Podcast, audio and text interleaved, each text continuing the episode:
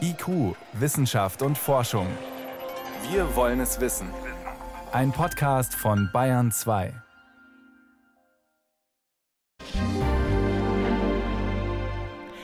Wir machen zu wenig von dem Vereinbarten, von dem wir schon jetzt wissen, dass es überhaupt nicht ausreichen wird hat Antonio Guterres gesagt, UN-Generalsekretär. Es geht um den menschengemachten Klimawandel. Seit heute tagen in Bonn auf der UN-Klimakonferenz rund 3000 Experten, um den nächsten Weltklimagipfel vorzubereiten. Vor 40 Jahren fand die allererste Weltklimakonferenz statt und schon damals wurde vor gravierenden Folgen gewarnt. Seitdem ist, ja, wie viel oder wie wenig passiert. Als einer der ersten in Deutschland hat der Physiker und Meteorologe Hartmut Grassel die menschengemachte Erderwärmung erforscht.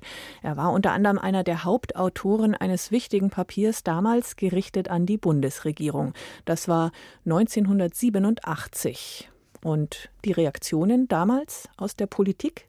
Zunächst null. Es hat sich überhaupt niemand darum gekümmert, es gab sogar, bevor es veröffentlicht wurde, eine Bremsung durch das Forschungsministerium. Man wollte dieses Thema vor der Bundestagswahl im Jahr 87 nicht in der Öffentlichkeit haben. Mhm.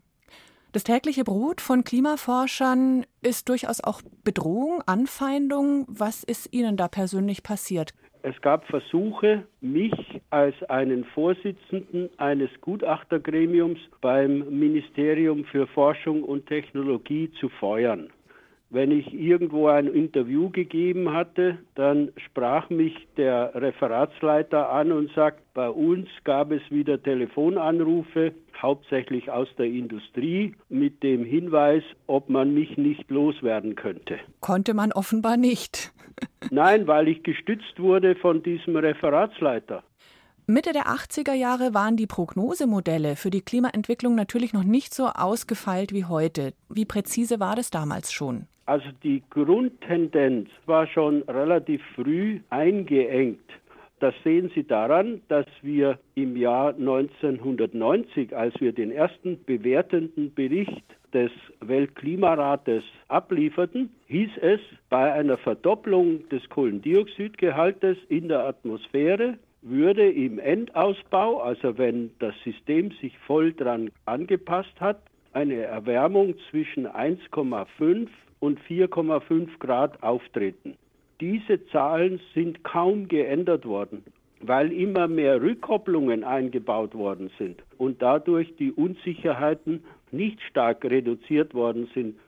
Stichwort Unsicherheiten. Deswegen sind Sie als Wissenschaftler oft zurückhaltend. Gleichzeitig nutzt sich auch so ein Alarmmodus irgendwann ab. Wenn Sie zurückschauen auf Ihr bisheriges Berufsleben, hätten Sie sich gewünscht, Sie wären drängender, aktivistischer gewesen? Schon damals Nein. in den 80ern? Ich leite momentan die Vereinigung deutscher Wissenschaftler, eine Gruppe, die auftritt, um die Verantwortung der Wissenschaft in die Bevölkerung zu tragen. Und da bin ich eigentlich bisher immer gut gefahren, wenn ich gesagt habe, das ist eine zentrale Bedrohung. Ich gebe Ihnen mal ein Beispiel. Als es weltweit um fünf Grad kälter war als heute, war München in der Tundra. Da gab es keinen Baum. Und wenn dann wir als Menschen zwei Grad hinzufügen oder sogar drei, wenn wir überhaupt nichts unternehmen in diesem Jahrhundert, dann muss das doch eine ganz dramatische Klimaänderung sein. Die Wut der Jungen. Jeden Freitag wird demonstriert für mehr Klimaschutz. Die werfen uns Älteren vor, ihr habt es 40 Jahre lang schon gewusst, ihr habt nichts gemacht oder viel zu wenig. Haben die recht? Ja, die haben schon recht. Ein Beispiel aus dem letzten Bericht. Da steht Folgendes drin. Halten wir all das ein, was wir bei dem 1,5 Grad Ziel uns wünschen, dann bleiben weiterhin 28 bis 44 Prozent des noch vorhandenen Eises im Ungleichgewicht. Das heißt, dieses Eis wird weiter abschmelzen. Und das heißt nicht 30 Zentimeter Meeresspiegelanstieg in einigen Jahrhunderten, sondern mehrere Meter. So steht es im Bericht drin.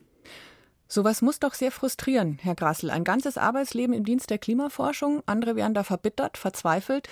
Wie behalten Sie sich denn trotz allem Ihre Zuversicht? Ja, ich bewahre die Zuversicht dadurch, dass ich sehe, dass wir praktisch die Klimaänderungen durch den Menschen, dieses Problem als Weltinnenpolitik betrachten und 197 Nationen wenigstens versuchen, am selben Strang zu ziehen.